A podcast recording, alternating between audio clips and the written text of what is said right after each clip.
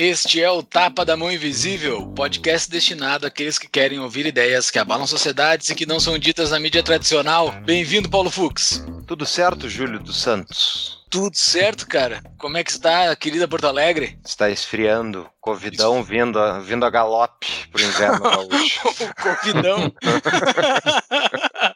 é, claro. ri pra não chorar, né? É, segue em quarentena, tá tudo fechado por aí. Sim, agora estão para abrir gradualmente os serviços. Quando, vamos, quando vamos esse ver como episódio for ao ar, quem sabe já vai estar tudo liberado. Aqui em Brasília, Mordor, está tudo fechado também, mas eu acho que vão começar a liberar também. Acho que começaram a achar algumas soluções aí de testagem, escambau. Mas vamos dar as boas-vindas, né? Sim, o nosso convidado até vai estar no show notes lá já. Primeira citação, um, uma entrevista dele na CNN Brasil. Muito boa entrevista de duas horas sobre a pandemia. O nosso convidado, um filósofo chamado Pondé. É esse mesmo, Júlio? É esse mesmo. Está escrito aqui Luiz Felipe Pondé, seja muito bem-vindo. Obrigado pelo convite, é um prazer conversar com vocês. Prazer Maravilha. é todo nosso. Antes de apresentar o currículo do nosso convidado, vamos para os nossos avisos.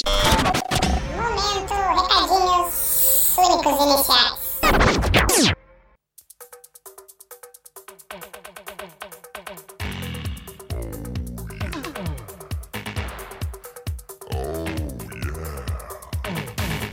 Então, Júlio, temos um episódio aí pra frente, muito bom, eu gostei bastante. O Pondé é um cara muito engraçado, sem falar o conteúdo. E ele fez uma defesa, diga-se passagem, apaixonada da contribuição dos nossos apoiadores para o Apoia-se. Onde é que fica o Apoia-se do Tapa? O nosso Apoia-se, pessoal. Entre no nosso Apoia-se. Plim, plim, plim. Bota aí, Thiago. No site apoia.se barra Tapa da Mão Invisível. Lá tem as formas que você pode nos ajudar. Nós temos sete tipos de recompensas, desde participar de dois grupos, ser nosso padrinho para ter o nome citado lá no site, ser nosso patrão para saber dos episódios com antecedência do que vai ocorrer nos nossos episódios e mandar perguntas, mandar pergunta por voz e no supra-sumo do apoio, ser o investidor do Tava da Mão Invisível para receber mensalmente um livro em casa. E eu quero dar um outro recado, quero agradecer a Joana Renner, que fez o ponte com o Pondé. Muito obrigado, Joana. E eu queria falar de uma coisa que a gente tem no nosso site, que até agora ninguém comprou, tu vê só que as pessoas não compram as coisas se a gente não avisa, Júlio. O é. Liberty Classroom, que é o programa de história comentado e preparado por professores indicados pelo Tom Woods, que é um libertário famoso americano, tem o Tom Woods Show, um programa que eu gosto muito, que é inclusive a minha inspiração pessoal para ter começado o Tapa, foi dele. Então ali tem o curso do Liberty Classroom e eu peço que vocês entrem pelos nossos links de afiliados para marcar a comissão do Tapa. Exatamente, entre lá no nosso site, tudo que a gente fala aqui tá lá no nosso site, tapadamãoinvisível.com.br, está tudo lá, entrando pelos nossos patrocinadores também, entrem pelos links lá dos nossos patrocinadores pra gente poder medir qual o tráfego que a gente tá mandando para eles, né? A gente gente também, isso mesma coisa no caso da Amazon, para quem for comprar livro, né? Lembrar que clique lá pelos nossos links na show notes, todos os livros e referências citados no episódio estão lá. E fora isso, a gente inaugurou, já falamos no outro episódio, a seção de artigos do nosso site, né? Estamos com a opção agora de envio de artigos por parte de ouvintes. Claro que não é qualquer artigo ser publicado, vai ter que passar pela grande comissão editorial de curadoria de conteúdo do Tapa, né? Deve ter uma é sigla um... para isso. É um órgão. Pra... É um órgão. um órgão para saber quem é o currículo desses caras, é tapadamainvisível.com.br barra sobre, vai estar tá lá o currículo desses três caras excelentes que vão fazer curadoria dos artigos. E fora isso, nos siga nas redes sociais, nos nossos canais de WhatsApp e Telegram. A gente está tentando fazer uma segmentação de conteúdo, mas claro, isso só vai ser possível quando a gente tiver uma equipe de dezenas de pessoas que deve ter um cara gravando um vídeo específico por canal, né, Júlio? Esse é o sonho. Exato, exato. É. Nós vamos ser um, um, uma, uma empresa de mídia, né? É, isso aí a ideia. Bom, eu acho que é isso. Recados dados. Muito obrigado. Vamos ao nosso episódio. Quem é o convidado de hoje? Para quem, pessoa que estava morando embaixo de uma rocha, não conhece ele. Só pode, né? O cara tá completamente alheio a tudo e não sabe quem é Luiz Felipe Pondé, mas vamos apresentá-lo. É doutor em filosofia pela Universidade de Paris e pela FFLCH da USP. Uh, famosa Fefeleste. Fefeleste. Fefeleste. Ah, então tá. Pela é famosa Fefeleste da USP. Pós-doutor pela Universidade de Tel Aviv. Escritor, diretor do Laboratório de Política, Comportamento e Mídia da PUC São Paulo. Professor da FAAP. Comentarista comentarista do Jornal da Cultura e colunista da Folha. Seja muito bem-vindo mais uma vez. A gente não vai falar de corona aqui, né? Quem quiser falar de corona, vai lá ver o videozinho dele da CNN, que é sensacional. Videozinho não, é, são duas horas de muita conversa filosófica sobre essa bomba que caiu no mundo. Mas aqui nós vamos falar é de direita. Eu vi que uma coisa está faltando no teu currículo, Pondé. Tu é youtuber, né? Tem um canal com quase um milhão de pessoas, é, É. youtuber. Tu virou digital influencer, né? De filósofo a digital influencer. É subir na vida, né? Mas continuo não batendo foto, não fazendo nada Ah, é? no Instagram. É tudo, é tudo profissional nas redes sociais. A Doc que cuida. A minha primeira pergunta tem a ver mais ou menos com isso, assim, né? A gente já falou com alguns pensadores aqui no nosso podcast. Fernando Schiller, Adriano Janturco, Francisco Raso. Sempre quando a gente entra no assunto de direita, sempre chega no mesmo, da nova direita, principalmente, a gente sempre cai naquele mesmo ponto, que a nova direita surgiu não por causa, mas como ferramenta utilizou a internet. Sem a internet não teria essa nova direita. Sempre a gente fala, sempre acaba caindo nesse mesmo assunto. Só pra gente já matar esse assunto no início, que a gente vai falar provavelmente no decorrer da nossa conversa, tu também estás na internet, Uhum. Tu também tem essa leitura? Essa nova direita só surgiu por causa da internet, se não tivesse a internet ela não surgiria? Olha, eu acho que talvez não surgisse tão rapidamente e o fato dela ter surgido pela internet fez com que ela trouxesse todo tipo de tralha junto, né? E uma certa imprecisão filosófica, política, econômica, porque ela cresceu muito rápido, havia muito pouca tradição de você pensar fora do referencial marxista, grosso modo, ou derivados. E então eu concordo que, digamos, do ponto de vista do volume, do impacto, a internet teve um papel importante, já que grande parte da mídia clássica e dos fazedores de opinião em política, não dos partidos políticos, mas em política nas universidades, nas escolas, estavam mais alinhados à esquerda. Agora, por exemplo, na minha trajetória pessoal de filósofo a youtuber, como vocês falaram, né? Eu comecei há 11 anos, acho, na Folha e há uns 10 anos no Jornal da Cultura e na Bandeirantes, aqui em São Paulo. E, portanto, eu, assim como Reinaldo Azevedo, na Veja, né? E são nomes que me vêm à cabeça. O João Pereira Coutinho, também no- na, na Folha de São Paulo. Nós começamos a, digamos assim, quebrar o couro dos contentes no debate político antes de irmos para a internet. Então, assim, há 10, 11 anos, as redes sociais, elas não eram o que elas são hoje, em termos de impacto. Hoje elas são muito mais impactantes do que eram em 2007, 2008, 2006, 2009. Não que elas não existissem, mas elas não tinham, digamos assim, essa capilarização que hoje tem. E então, eu acho que é verdade que um pensamento à direita, liberal, com todo o espectro de distanciamento do eixo da esquerda, cresceu na velocidade que cresceu por conta da internet, mas acabou trazendo, por exemplo, autores e, e agentes dos quais eu me afasto muito, que está no espectro da direita, eu acho que atrapalha muito mais do que ajuda, mas a, eu e alguns colegas começamos antes da internet a discutir temas a partir de uma bibliografia não à esquerda e depois fomos para a internet e para as redes, portanto, a gente começou a constituir o debate sem a internet. Então eu digo um sim, mas com atenuantes. Mas durante esses anos 90, depois anos 2000, sempre tiveram autores de direita, né? Direita, liberais, conservadores, escrevendo nos principais jornais brasileiros. Mas eles sempre foram minoria. Eu não sei se tu não consideras isso, tipo, a pessoa para tentar dar um contraponto fictício, na verdade. Eu me lembro lendo na Zero Hora, Pra quem não conhece, Jornal Gaúcho, Eu em sei. maior circulação, né? E ali na Zero Hora eram três quartos das colunas de opinião eram escritos por esquerdistas, socialistas e de tudo que é tipo. E lá no cantinho tinha uma coluninha de vez em quando, do Olavo de Carvalho, depois tinha do Denis Rosenfeld, foi variando. Mas sempre teve o cara da direita, digamos assim, pra eles dizerem, não, nós somos um jornal plural. Tu não concorda É, então. com isso ou essa é exceção? Eu conheço pessoalmente o Denis Rosenfield, escrevi um livro junto com ele.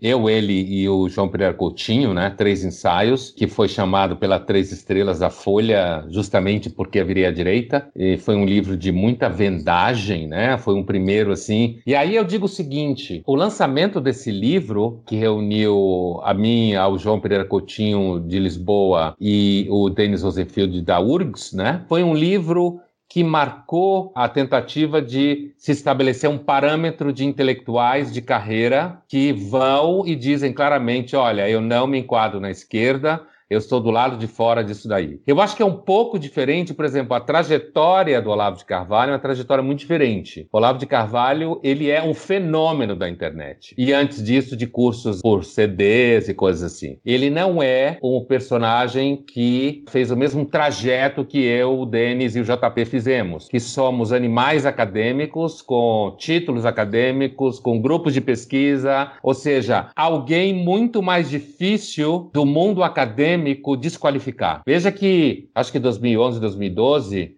eu publiquei o Guia Politicamente Incorreto da Filosofia, acho que foi em 11, 12, não lembro perfeitamente a data, e nunca apareceu nenhuma crítica filosófica ao livro. Nunca, né? No sentido de que, do ponto de vista conceitual, então eu acho que isso é importante. Então, o caso do Olavo, ele escreveu alguns artigos à Folha aqui também, eu lembro. Eu li dele dois livros, né? O Imbecil Coletivo e o Jardim das Aflições, lá no final dos anos 80, por aí, quando eu ainda estava na faculdade, e assim, de filosofia. Então, acho que são trajetórias diferentes, não me parece que é a mesma coisa. Além do fato de que por exemplo, o Reinaldo Azevedo no jornalismo e o João Pereira Coutinho na Folha, filósofos de formação. João Pereira é historiador na origem, né, e depois fez a carreira em filosofia política e ciência política. É assim, eu acho que nós temos um perfil que a gente começou a angariar muitos leitores ainda na Folha de São Paulo. E tanto que no meu caso aqui em São Paulo, eu fui para a TV Cultura e para a Bandeirantes por causa da Folha de São Paulo. Então acho que tem nuances que diferenciam do que você se referia assim. Deixa fulano escrever um artiguinho aqui para dizer que a gente não é completamente à esquerda. Acho que tem uma um volume, um impacto diferente nisso. Sim. Eu virei youtuber há coisa de quatro anos. Uhum. Sim, filósofo antes de youtuber.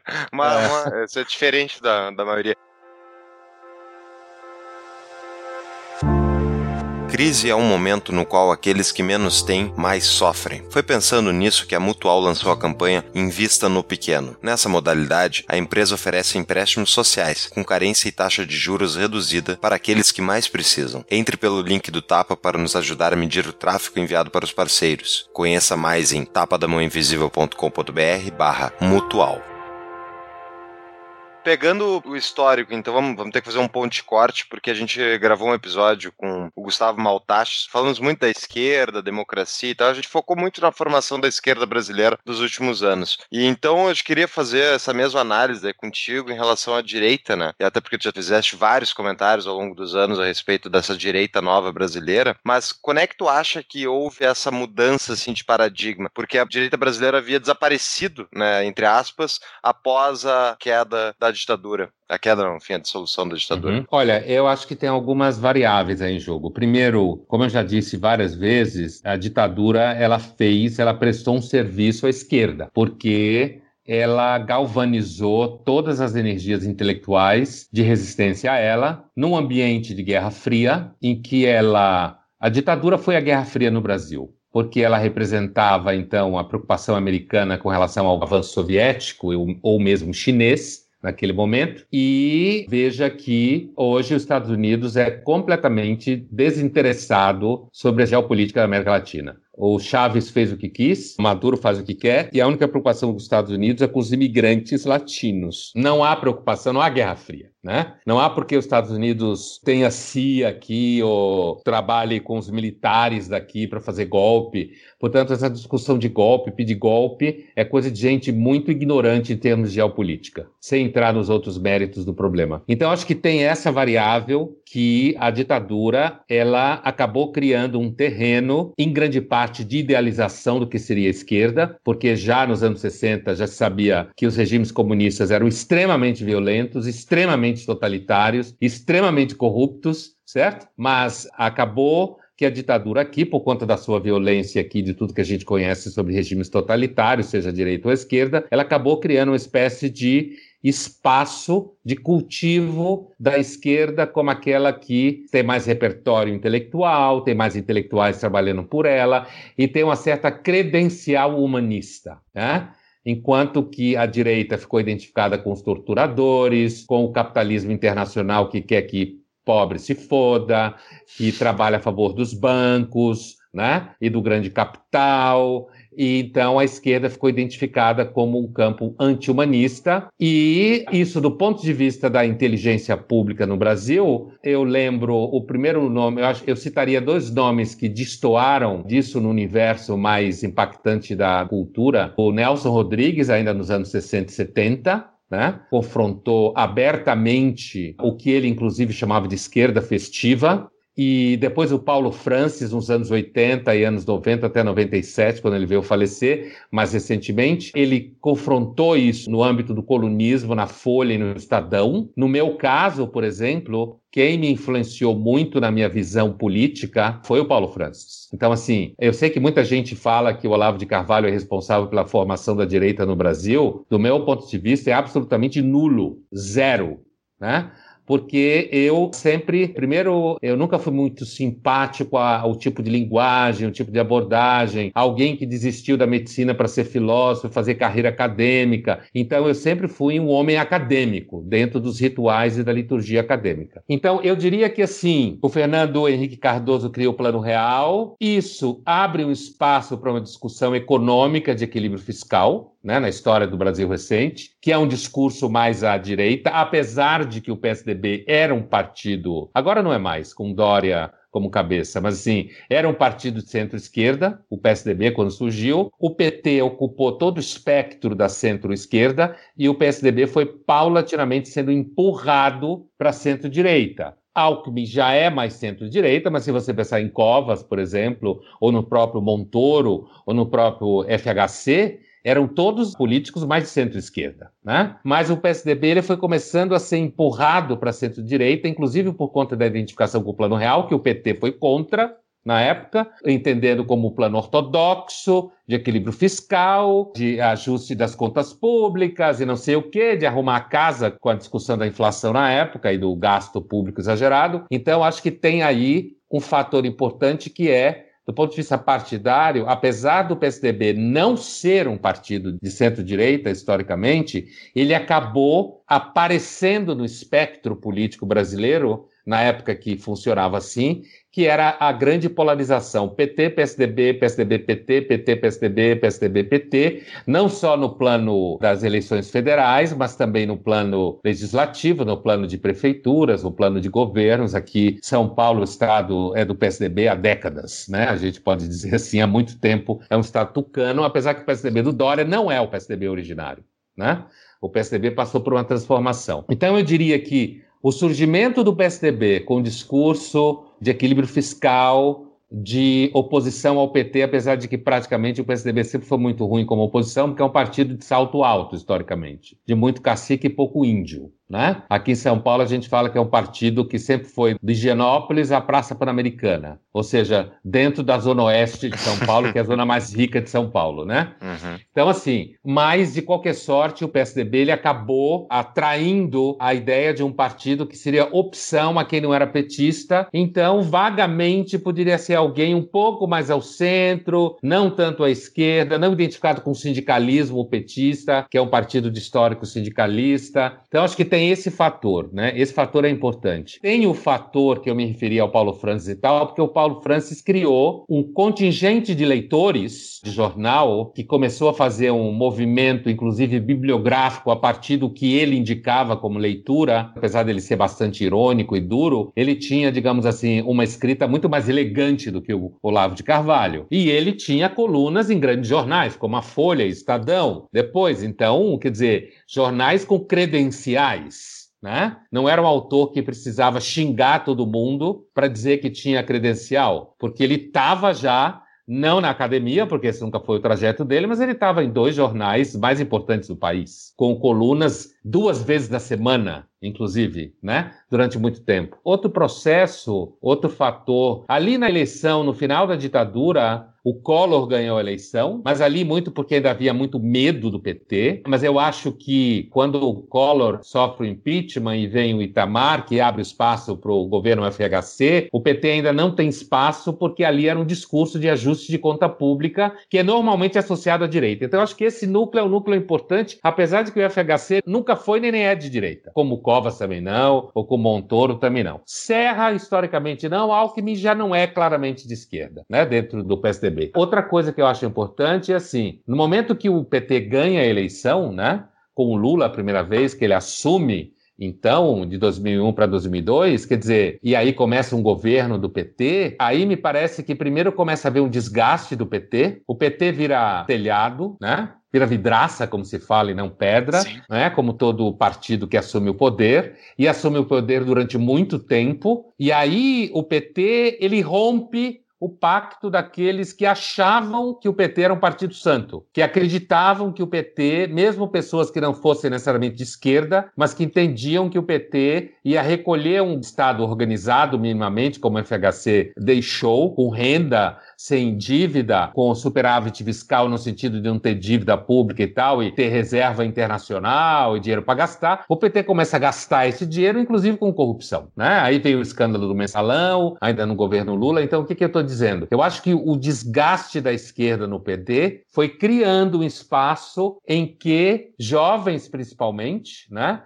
começaram, inclusive de redes do próprio Olavo de Carvalho também, somando-se, né, da tradição de seguidores do Olavo de Carvalho, acabaram encontrando um espaço em que ser de direita passou a ser crítico. Então, ser de direita passou a ser de oposição. Ser contra a cultura? Se você imaginar a cultura de grande parte da mídia e a cultura de grande parte da universidade, sim, ser contra a cultura, da cultura que você vive dentro da, da universidade e da cultura que você vive dentro da mídia. Né? Então, assim, para fechar esse ciclo, me parece que, e aí, autores como eu, como ah, o meu trabalho, como do João Pereira Coutinho, como o Reinaldo de Azevedo, como Denis Rosenfield, na mídia, ou alguns de nós na universidade, o João Pereira em Lisboa, né, onde ele dá aula, mas com impacto aqui diretamente pela Folha e com as redes sociais quando surgiu, eu acho que juntando isso tudo, muitos jovens e meio jovens ou mais jovens começaram lentamente a perceber que havia uma outra bibliografia, que era possível ser crítico de um outro ponto de vista, e principalmente porque ser crítico passou alguém de direita a ser crítico, já que o poder estava na esquerda há muito tempo, né? Então eu acho que isso foi mais ou menos o trajeto. Nessa onda toda da direita, tem um argumento que seguido é falado sobre o politicamente correto, né? Que é uma bandeira absurda dessa nova direita, que é o antipoliticamente correto. Eu te peço também para dar uma explicação, qual é a tua visão, o que, que é esse tal politicamente correto que a gente vê como uma bandeira de oposição o tempo todo, mas uma outra pergunta em cima disso. Esse politicamente correto ele não vai ter um prazo de validade, ele não vai terminar logo ali em seguida, porque se eu vou defender algo que eu sou contra em algum momento, e no momento que eu me torno situação, esse algo aparentemente eu não vou ter mais como atingir daqui a um tempo. Esse, o que, que é esse politicamente incorreto que eles tanto falam? Politicamente incorreto ou o, correto? O politicamente correto, que eles batem, que eles querem ser. Eu, eu, eu não sei se o contrário do politicamente correto é politicamente incorreto. Eu não sei qual é o contrário disso, mas eles são muito contra o politicamente correto. O que, que é isso? E se isso tem um prazo de validade? Logo ali na frente, tu não vai conseguir bater mais isso para sempre. Tu não vai conseguir ser oposição a esse negócio pro resto da vida. A direita se entende como sendo incorreta, contra o politicamente correto. Né? Eu acho que aí. A oposição é... do politicamente correto é o é. politicamente incorreto. Tu é politicamente incorreto propositalmente. Então, eu acho que aí tem um histórico não tão longo, porque o próprio politicamente correto não é tão longo assim. Né? E a esquerda, a gente pode usar, por exemplo, o Maio de 68 como um marco mítico, que nem a gente usa o Tratado de Westfália como nascimento do Estado moderno, 1648, mas assim, o Maio de 68, ele representa um esgotamento da esquerda clássica do século XIX e começo do século XX, primeira metade do XX, que era uma esquerda primeiro sindicalista, que foi a esquerda que o Marx conheceu, e depois uma esquerda soviética e ou chinesa, a partir da Revolução Cultural Chinesa depois da guerra. E nesse sentido, quer dizer, em março de 68, quando os escândalos da União Soviética começam a vazar, ainda que muitos intelectuais da esquerda nos Estados Unidos, como Sartre, Simone de Beauvoir, continuaram, Merleau-Ponty continuaram defendendo a União Soviética, e ali ainda o Sartre derivou para o maoísmo e tal, mas depois o maoísmo ficou claro logo pela violência da Revolução Cultural, que era uma barbaridade do mesmo jeito, a esquerda ficou um pouco sem mercado. Né? Aí a esquerda partiu para um discurso de democratizar a democracia e ela, na verdade, importou intelectuais americanos para riquinhos americanos de universidades de riquinhos. E aí a esquerda virou a esquerda que a gente conhece hoje, que é uma esquerda que fala de grupos culturais. Antes dela desembarcar nas universidades americanas, ela fez uma passagem pela luta anticolonialista, né? Quando você via americano riquinho defendendo os Vietcongues, ou você lembra da Jane Fonda, né? Que era inclusive chamada, identificada como alguém que defendia os Vietcongues, né? Ela era chamada de Hanoi Jones, né? Jane Fonda, Hanoi Jones, porque era a capital do Vietnã do Norte, era Hanoi, né? Então, assim, você tem esse, esse momento aí e depois deságua na esquerda que vai produzir o politicamente correto. O politicamente correto é filho da nova esquerda americana, que ele tem uma raiz da filosofia pragmática americana, que é a ideia de que você pode mudar o pensamento a partir do constrangimento do uso da linguagem, né? Então você começa a, de alguma forma, criminalizar ou de fato juridicamente, ou a partir de linchamentos institucionais e hoje nas redes sociais, inclusive, do uso de termos, frases que são consideradas politicamente incorretas, certo? Você tem ao lado disso o foco da esquerda passou a ser as minorias. Então você tem os negros, você tem as feministas, você tem mais recentemente os trans, antes disso os gays. Então a trindade que se fala raça, gênero e classe social, né? Da esquerda nova americana. O politicamente correto, então, ele nasce como a tentativa de você situar a linguagem diante de grupos que começam a circular no espaço público, que tem na sua raiz uma certa educação doméstica na base Por exemplo, você tem uma mulher, chega uma mulher num grupo de homens, de amigos, e ela também é amiga, você não vai contar piada grosseira sobre mulher. Infelizmente, tem muito cara grosso que faz, certo? Uhum. Você começa a ter colegas negros de trabalho e você não pode continuar contando piadas racistas na frente desses colegas. A ideia filosófica do politicamente correto é que a censura sobre isso constrangeria o comportamento de tal forma que as pessoas iriam começar a perceber como elas são racistas inconscientemente. Então há na teoria o pressuposto de que há um preconceito latente que vai dar no debate hoje do lugar de fala, que vai dar na teoria da interseccionalidade, que aqui no Brasil é pouco discutida, mas é a teoria que fala dos graus de opressão. Então, branco, heterossexual, homem é o opressor máximo, mulher branca, heterossexual já é menos opressora porque é vítima do homem, mas ela é opressora da mulher negra homossexual. Tem né? que ver ali dentro da tabela onde tu te encaixa. Você tem que ver dentro da tabela onde, tá, onde, onde estão são as intersecções.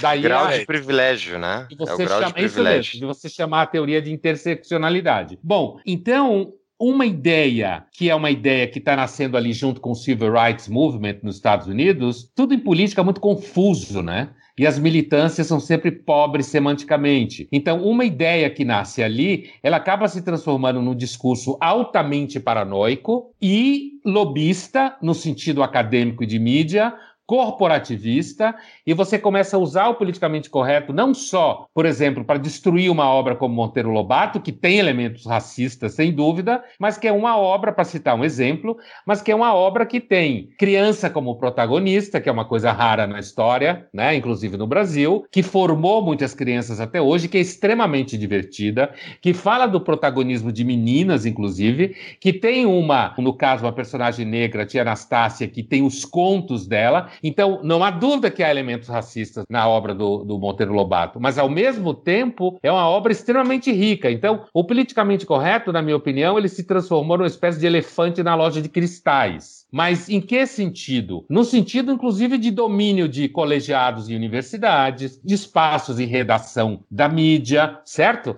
Não é um elefante ingênuo em loja de cristais. É um elefante, inclusive, motivado, inclusive do ponto de vista do mercado jurídico, né? Uhum. Quando eu escrevi o Guia Politicamente Incorreto da Filosofia, e três anos depois eu escrevi o Guia Politicamente Incorreto do Sexo, era um livro dedicado a canalhas honestos, certo? Que é o conceito do Nelson Rodrigues, né? Uhum. Então, assim, e agora eles estão saindo em nova versão, com novo título e tudo mais, pela editora Globo. Mas, assim, quando eu escrevi esses dois livros, principalmente o primeiro, Guia Politicamente Correto da Filosofia, eu queria mostrar o dano que o pensamento politicamente correto faz à análise de mundo. E como ele fica ridículo quando você tenta só pensar de forma correta, porque o mundo é muito mais complexo do que o politicamente correto que ele seja. É mais ou menos como um puritano usando querendo pregar na educação das pessoas. Você reduz a educação e o entendimento das pessoas. Agora, de lá para cá, o politicamente correto, por exemplo, na mão do Bolsonaro, ou do 01, 02,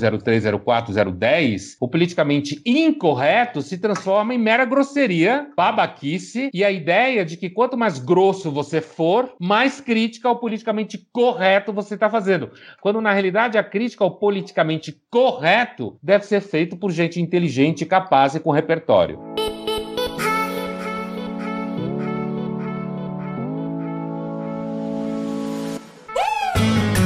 Conheça o curso da CapTable para Investimentos 4.0, um curso online inédito para quem busca as melhores rentabilidades do mercado. Alguns dos tópicos do curso: o que são e como funciona o crowdfunding de investimentos e empréstimos P2P, quais os tipos de investimentos e como analisar cada oportunidade antes de investir. Além disso, um módulo focado no mundo das startups e como funcionam os investimentos em negócios disruptivos. Tudo isso e muito mais. Entre pelo link do Tapa para nos ajudar a medir o tráfego enviado para os parceiros. Conheça mais em tapadamãoinvisível.com.br barra cap. C de capacidade, A de aula, P de patrocínio.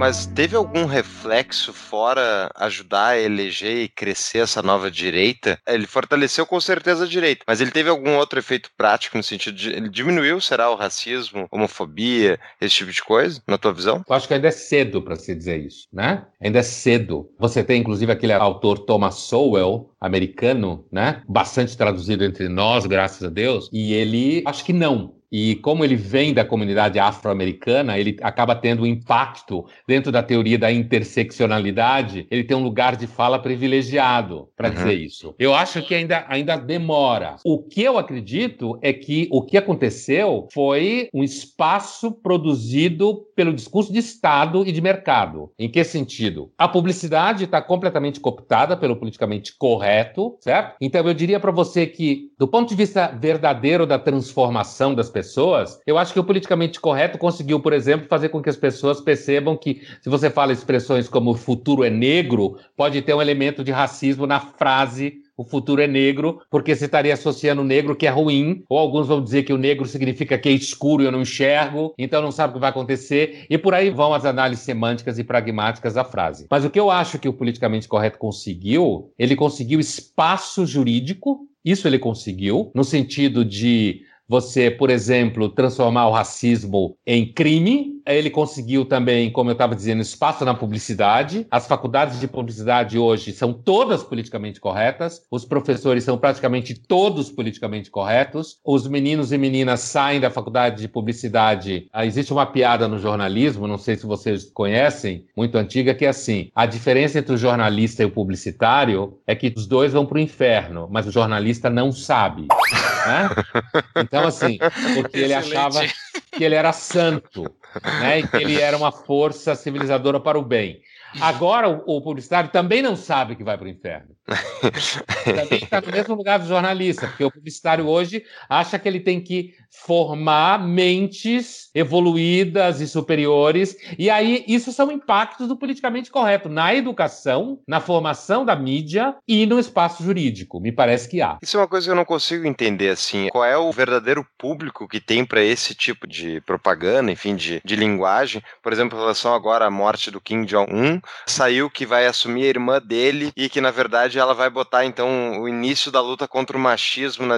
Eu vi uma matéria dessa no jornal relevante, né? Mas a mulher está se candidatando a ser a genocida nova da família e o importante é, é o combate ao machismo. Quem é que está comprando esse jornal para ler essa notícia? Eu não consigo entender. Então, eu acho que quem pode estar tá comprando o jornal para ler essa notícia, aliás, a internet, em termos de Está na moda falar imunidade de rebanho, né, por causa da epidemia. Então, vou fazer uma analogia. A internet criou, sem dúvida, a direita de rebanho, né? Ah. No sentido da imunidade de rebanho, é, né? Que não é um sentido pejorativo em imunologia, é um sentido técnico, né? Mas é, a epidemiologia e a imunologia trabalham com grandes números. Quando você cruza a imunologia e a epidemiologia, você está falando de grandes números. É medicina social, sanitarista, como se falava no tempo do meu avô, que era um epidemiologista, né? A minha família é inteira de médicos, só eu me curei da maldição. Né? O filho também caiu. Né? Mas assim, então eu estou fazendo uma analogia técnica, não estou querendo dizer que a, a direita burra quando eu estou falando direita de rebanho. Estou querendo falar o número, a massa, não no sentido pejorativo. Eu acho Nem que tá chamando internet- de gado também, né? Quando É, fala- não estou falando de gado. É porque tem gente quando fala em imunidade de rebanho, acho que está chamando as pessoas de gado. Uhum. Entendeu? Mas assim, essa direita de rebanho, ela acabou levando a essa pergunta que você está fazendo. Por quê? Porque ela começou a aparecer, e começou a aparecer uma coisa que era o seguinte: grande parte do país está à direita. Está à direita tanto do ponto de vista que quer trabalhar e fazer sua vida, está à direita, inclusive do ponto de vista de, do meu ponto de vista, de um certo conservadorismo moral, que a mim pessoalmente não interessa, mas que faz parte desse universo da direita de rebanho, certo? Da maioria. E quando você pergunta, pelo amor de Deus, quem está lendo esse jornal, né? Que está discutindo o machismo na Coreia do Norte, eu também li artigos nessa linha que você está citando, e são de fato hilários, porque é quase como se alguém dissesse que se ela combater o machismo, mas continuar a matar, tá valendo. É, parece isso. né? Então, assim, e aí, na verdade, eu diria para você, quem está lendo um artigo desse, ou melhor dizendo, escrevendo um artigo desse também, pessoas que fazem parte de verdadeiras bolhas, mas que são bolhas que estão na universidade, em grande medida, que estão na formação da infantaria do jornalismo, em grande medida, e que, portanto, reproduzem conteúdos. E aí faz com que, quando a direita de rebanho aparece, alguém diz: Mas de onde saiu essa direita de rebanho? Estava lá. Só que ela não conseguia se manifestar. Com a internet ela se manifestou. Boa. A gente não falou sobre definições de direita, né? Porque eu acho que seria um episódio só para isso, né? Só para definir o que é direita Ah. e, e Revolução Francesa, e senta a direita do rei, aquelas coisas todas lá. Mas não vamos entrar nisso, pois não temos tempo, mas tem uma definição, tem uma característica que parece ser comum à direita de tudo que é lugar do mundo. E só é uma dúvida minha para saber se de fato só existe direita com religião envolvida com a direita, com os valores morais religiosos dentro dessa direita, porque aparentemente uma das coisas que surgiram nesses últimos anos aí, dentro dessa direita, foi conseguiram captar muito bem esse sentimento religioso, principalmente dos evangélicos, que não estavam cooptados para a política. Então eles pegaram esse sentimento moral, essa toda essa coisa moral em volta da religião, pegaram esses caras para eles. E mais especificamente do Ocidente, a direita ela é cristã como um todo? É, Não, só existe não. direita cristã? Não. Não, não. Essa questão é bem complexa, aliás, todas elas são, né? Porque a gente está como que, sei lá, deschavando o conceito de direita e esquerda. né? É, Então, assim, é um Desculpa te botar processo- numa situação assim. Não, mas é um- uma, assim, e você tem meio que de chavar e de secar ao mesmo tempo. Sim. Porque assim, primeiro, a primeira resposta para a tua pergunta é um grande não. Obviamente não. Não existe só. E eu, quando estou falando de direita, então, no espectro brasileiro, eu acho que ele acabou se constituindo muito como um pensamento de oposição ao PT, localmente nos últimos anos do Brasil. Isso acabou significando direita, para o bem e para o mal e que agora vai ficando mais claro. No ano passado, um jovem de esquerda na universidade acusou grupos à direita, quando começaram a se afastar do Bolsonaro, que a direita não tinha personalidade. Eu disse para ele o seguinte: olha, a nova direita no Brasil, ela está fazendo o que a esquerda devia fazer, autocrítica. Né? Acho que o fato do Bolsonaro ter levado a eleição é um excelente momento para a nova direita amadurecer suas posições e construir, inclusive, seu ideário. A nova direita brasileira tem que estudar. Inclusive, falei isso lá em Porto Alegre mais de uma vez. Né? Uhum. É assim, eh, eu, eu falava. Estudar e transar, estudar e comer meninas. né? No sentido de ter parceiras meninas. Na realidade, essa história de que os meninos da direita precisam pegar meninas nasceu no Fórum da Liberdade, em Porto Alegre, numa conversa entre eu e Leandro Narlock. né? A gente estava tomando café da manhã num restaurante, no hotel. Nós dois tínhamos participado do. Eu não lembro que ano foi isso, mas nós dois tínhamos participado do Fórum da Liberdade. Acho que o Tássio Genro ainda era governador do Rio Grande do Sul nessa época, porque ele estava no evento. Na PUC, uhum. e assim, tinha tido uma festa que eu não tinha ido, e o, o Lanrock tinha querido me convencer aí, e eu tinha marcado uma entrevista com uma jornalista no hotel, e eu falei, meu, eu não vou para essa festa, que festa liberal só tem cara economista bêbado. Tem umas cinco meninas que vão embora porque os caras enchem o saco dela. né? No dia seguinte, no café da manhã, o Narlock, puto da vida, vira para mim e fala assim, porra, Pondé, você tinha razão, né? A festa, de fato, fato, tinha muito cara, muito cara falando de taxa Selic, economia. E assim, assunto agradável.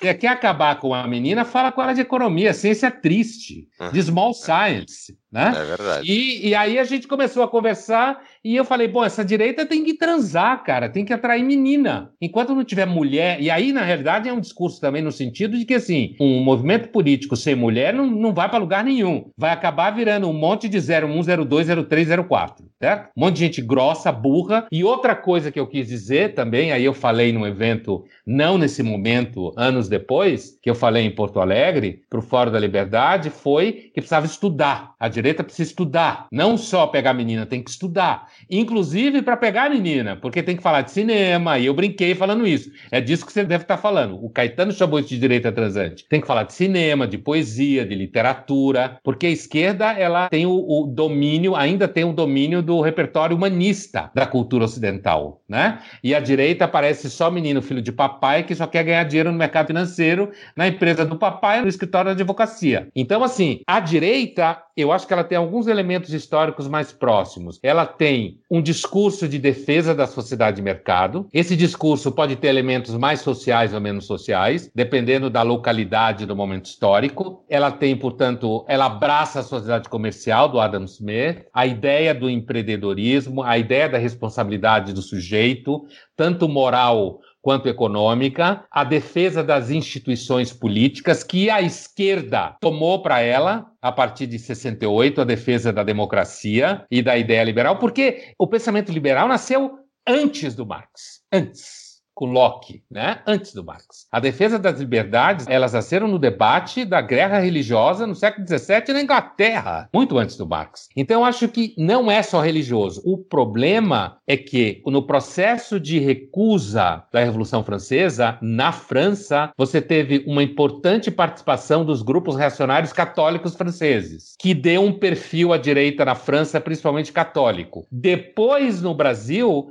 você tem um movimento evangélico que tem um perfil bastante liberal popular, que é você abre a igreja, fica rico, abre um negocinho junto com o irmão, né? Um, um, uma espécie de liberalismo popular do movimento evangélico, que tem um conservadorismo moral de base, e isso acabou se identificando com o processo do Bolsonaro e o antipetismo como a ideia de que é um partido que queria fazer todo mundo ser gay, o que é uma bobagem. Mas e por que então a direita, tu explicou já nesse problema, mas eu queria focar nesse problema. Por que essa pecha de que a direita não consegue, não defende o pobre, não defende a evolução da sociedade, que a riqueza não é deixar os ricos mais ricos, é deixar a sociedade mais rica, que é o que a maioria dos liberais, enfim, todos os liberais que eu conheço pensam assim, os conservadores eu acredito também. Então, por que, que é tão difícil de explicar para a média da população de que, na verdade, liberdade econômica né, é base fundamental para o desenvolvimento social? Porque eu acho que o processo é muito lento. Eu acho que o pensamento liberal, que nasceu como político e moral, né, antes de ser econômico, ele nasceu como pensamento político e moral. Adam Smith era filósofo moral. Né? Uma obra dele é o Tratado de Sentimentos Morais, não é enriquecimento das nações. Então, assim,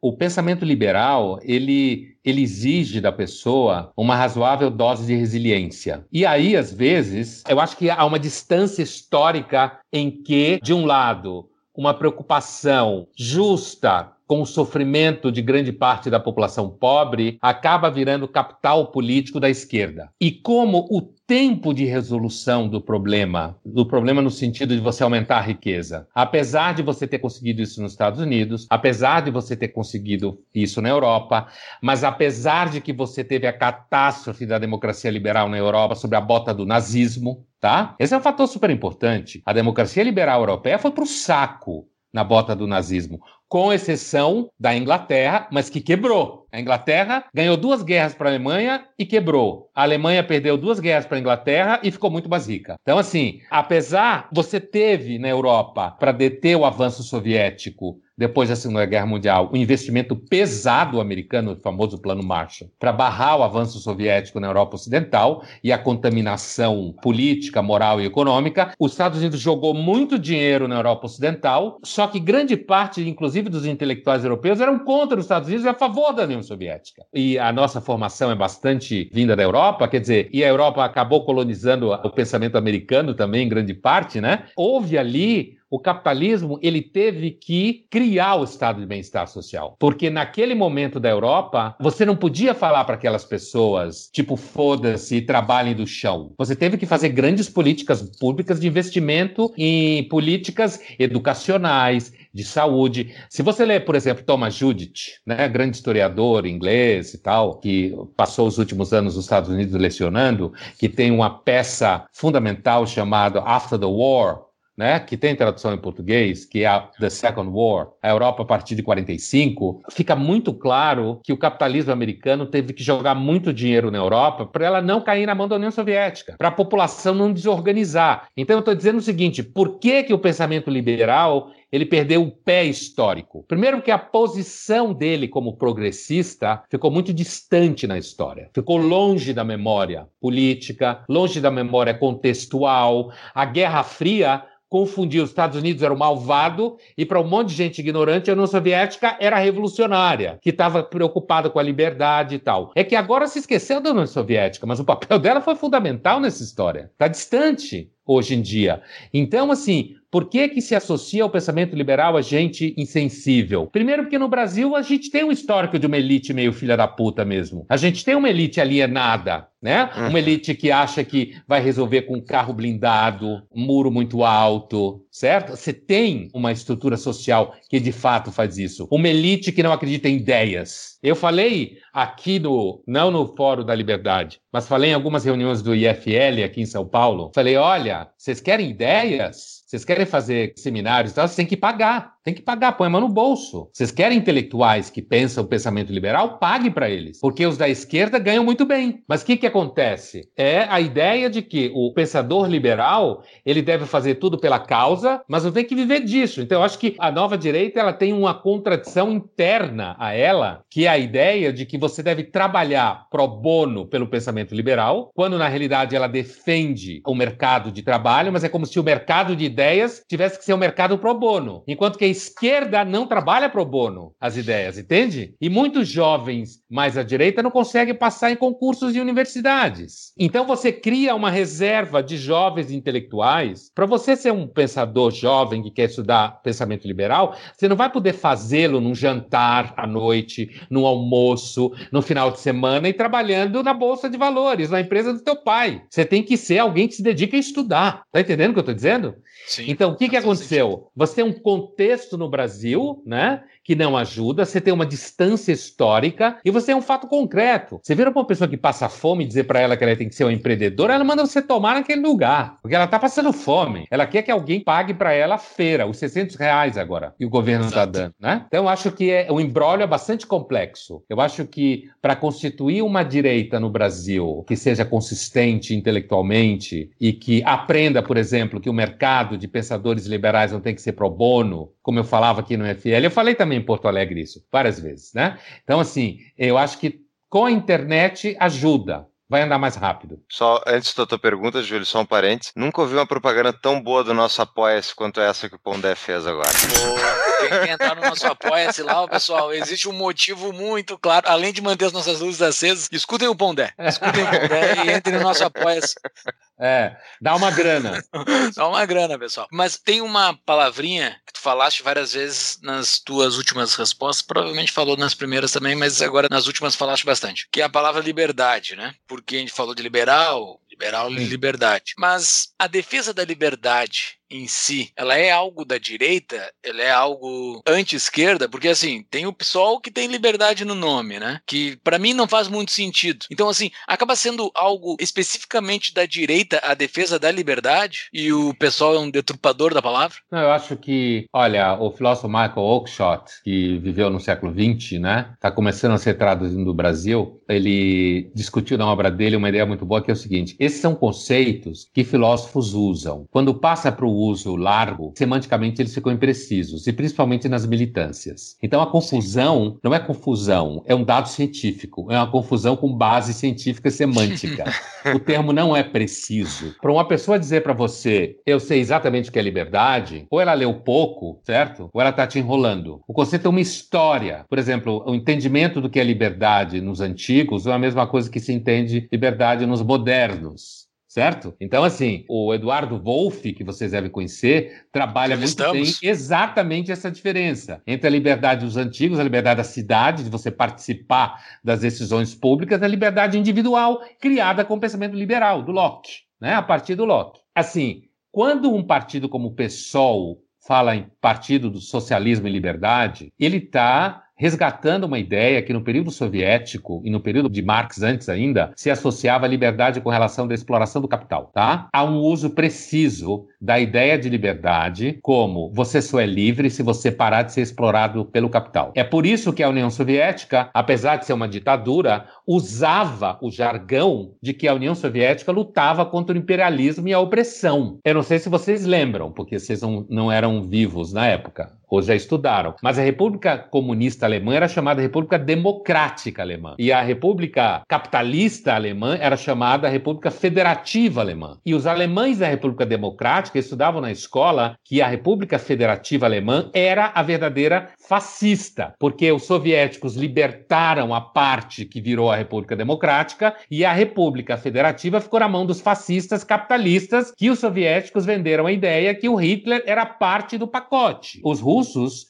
estudam a Segunda Guerra Mundial como a Grande Guerra Patriótica. Eles não falam, não chamam de Segunda Guerra Mundial, é a Grande Guerra Patriótica até hoje, e eles dizem que quem ganhou a guerra foi o Exército Vermelho, foi a Rússia que derrotou os alemães. Os aliados pegaram a rebarbinha só quando desembarcaram na Normandia. É claro que reduz o ataque à Itália, eles reduzem, é retórica. Né? Mas é uma dúvida que o Exército Vermelho teve um papel muito importante. Então, eu estou dizendo para você, não. A liberdade não é um valor unívoco. Academicamente, ele é largamente debatido, deschavado e dissecado. Alguns falam em liberdade negativa, que é a falta de constrangimentos institucionais para você se mover, que liberdade positiva é a construção de instrumentos institucionais para aumentar a liberdade dos indivíduos, essa definição famosa do A.G.A. Berlin clássica, né? Então, assim, a liberdade depende do que você você define como liberdade. A liberdade liberal é, antes de tudo, na sua origem, a ideia de que o soberano não pode se meter na esfera privada da vida, que naquele momento era a esfera religiosa. Naquele momento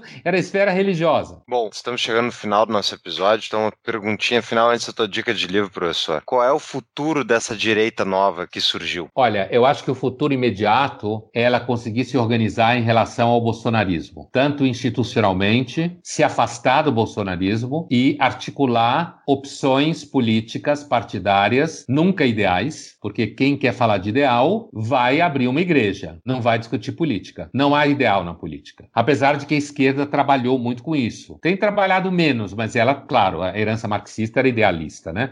No sentido técnico, filosófico, inclusive. Mas assim, eu acho que no primeiro momento agora, ela conseguir se organizar para isolar o bolsonarismo. O Fux te fez a pergunta sobre o futuro da direita, você está falando que é para se isolar do bolsonarismo, então o bolsonarismo não tem futuro? Não estar então, contido? Então, então, o bolsonarismo é do espectro da direita, né? Pelo seu caráter racionário, historicamente está associado ao que a gente tem como direita no Brasil, tá? Historicamente, está associado, não só no Brasil, mas por conta da herança francesa de ser contra a Revolução Francesa. É daí que vem a associação entre direita e reacionarismo, por causa da defesa do ancien régime, como eles falam na França. O termo conservateur começou a circular na França para descrever quem combatia primeiro os jacobinos, depois o Napoleão, certo? Então a origem está nesse lugar, né? Mas história é uma coisa que às vezes mais confunde do que ajuda a identificar, né? Porque ela torna mais complexo. Então, quando eu falei isolar o bolsonarismo, é porque eu estou falando da direita que eu acho importante ter no Brasil. Foi dessa forma é. que eu interpretei. A direita liberal, certo? Em todos os sentidos, responsável, tá? Que não é uma direita grosseira. Eu costumo dizer como a direita que consegue comer com garfo e faca. Certo? né?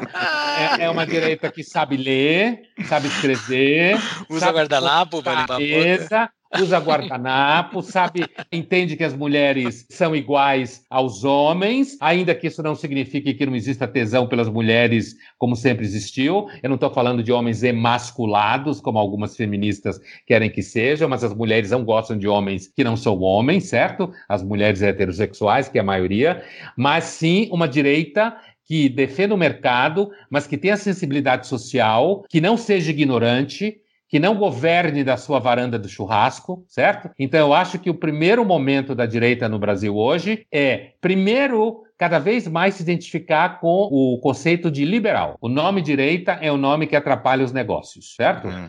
Não adianta, é muito difícil você conseguir reverter esse processo semântico de uso. Então, eu acho que o termo liberal, eu falei isso já em várias reuniões de Fórum da Liberdade, IFL, que o nome direito atrapalha os negócios. As pessoas ficam com medo. É mais ou menos como dizer que alguém tem coronavírus hoje. Você fica com medo de falar com ela, uhum. medo de chegar perto, acha que ela vai te matar, ou uma dessas bobagens, né? Então, nesse sentido que eu falei isolar o bolsonarismo. Agora, se eu acho que o bolsonarismo tem futuro, do ponto de vista da minha expectativa, não. Mas do ponto de vista do risco, ainda pode ter. Nesse momento, é um governo que, se o Guedes que ainda representa o último bastião daqueles que têm pensamento liberal no governo do Bolsonaro, que nunca foi liberal, sempre foi estatista, sempre foi um político medíocre, que navegou na onda de combater o petismo. Né? Ele, e, e ele nunca entendeu isso. Sim. Ele achou que o Brasil era a varanda da Barra da Tijuca.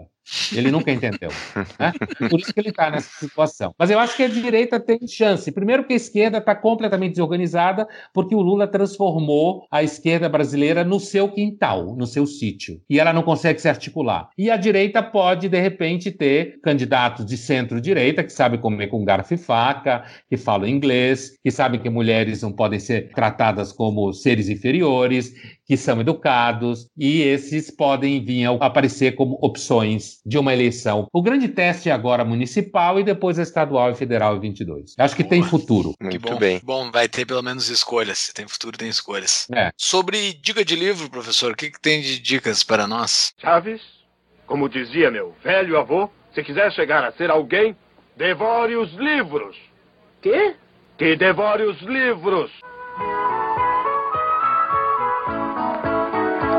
Aproveitando o que eu falei, que eu citei, que é um autor mais ou menos desconhecido no Brasil, o Michael Oakeshott. Um livro dele muito interessante é Políticas do Ceticismo e Políticas da Fé. Esse está traduzido em português. Políticas do Ceticismo e Políticas da Fé, do Michael Oakeshott. Também do Michael Oakeshott, a Política e Racionalismo e Outros Ensaios, que eu creio que está em processo de tradução. Racionalismo na Política e Outros Ensaios. Esse é o título em inglês, não sei na tradução como está. Né? São duas indicações que eu acho que são bem interessantes. Junto com esses vão ter os livros do próprio Pondé na nossa show notes lá, então entre nos links para ver os vários livros do nosso convidado. Então era isso, professor. Muito obrigado por esse teu tempo, muito obrigado por esse papo, foi bastante elucidativo. Quando começou toda essa função de coronavírus, uma das primeiras pessoas que me veio à mente fostes tu, porque eu me lembro de uma entrevista tua que eu passei o dia hoje procurando e eu não localizei para quem que foi que tu falaste, mas era o seguinte, ou era algum texto, não sei, que tu dizia que esse humano que surgiu há 200 anos, cento e poucos anos, pós-revolução industrial, tá sempre com o homem das cavernas espiando pela fechadura.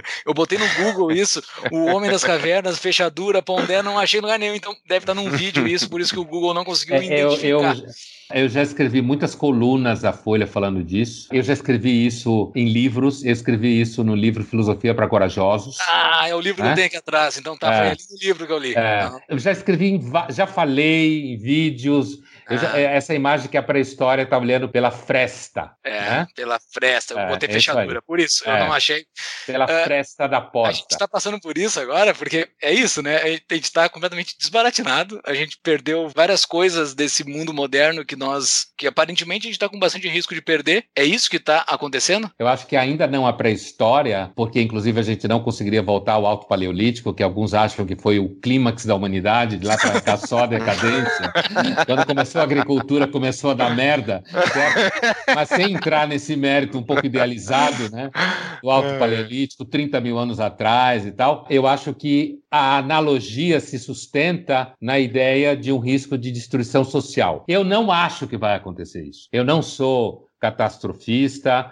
Eu acho que o que a gente está vivendo hoje, mas eu acho que a analogia se sustenta no sentido de que nós acreditamos que a gente tinha controle sobre tudo e a epidemia é uma visita da contingência, né, da incerteza. E a gente fica querendo controlar tudo o tempo inteiro e a gente não consegue controlar. Por isso que quando você fala nós teremos que entrar em contato com o vírus, tem gente que morre do coração. Como assim? Senão não constrói imunidade de rebanho, a maioria sobrevive, até a vacina não tem jeito. Então esse raciocínio todo faz com que a gente ache que a humanidade nunca, a humanidade viveu em epidemias muito piores que essa, não PAN, porque não tinha avião, né? Nesse nível, mas epidemias com letalidades muito maior que essa. E a gente vai sobreviver. Tem um mercadinho aí da pandemia de gente que gosta de meter medo nos outros, que acha que vai ser tudo remoto, gente que não gosta de beijar, fala essas coisas. ah, com essa a gente tem que encerrar, né? A gente tem que encerrar. Professor, muito obrigado, obrigado por esse por... papo. Obrigado a vocês. Valeu mesmo. Um abraço, Até mais e um forte abraço. Abraço, tchau, obrigado. Tchau.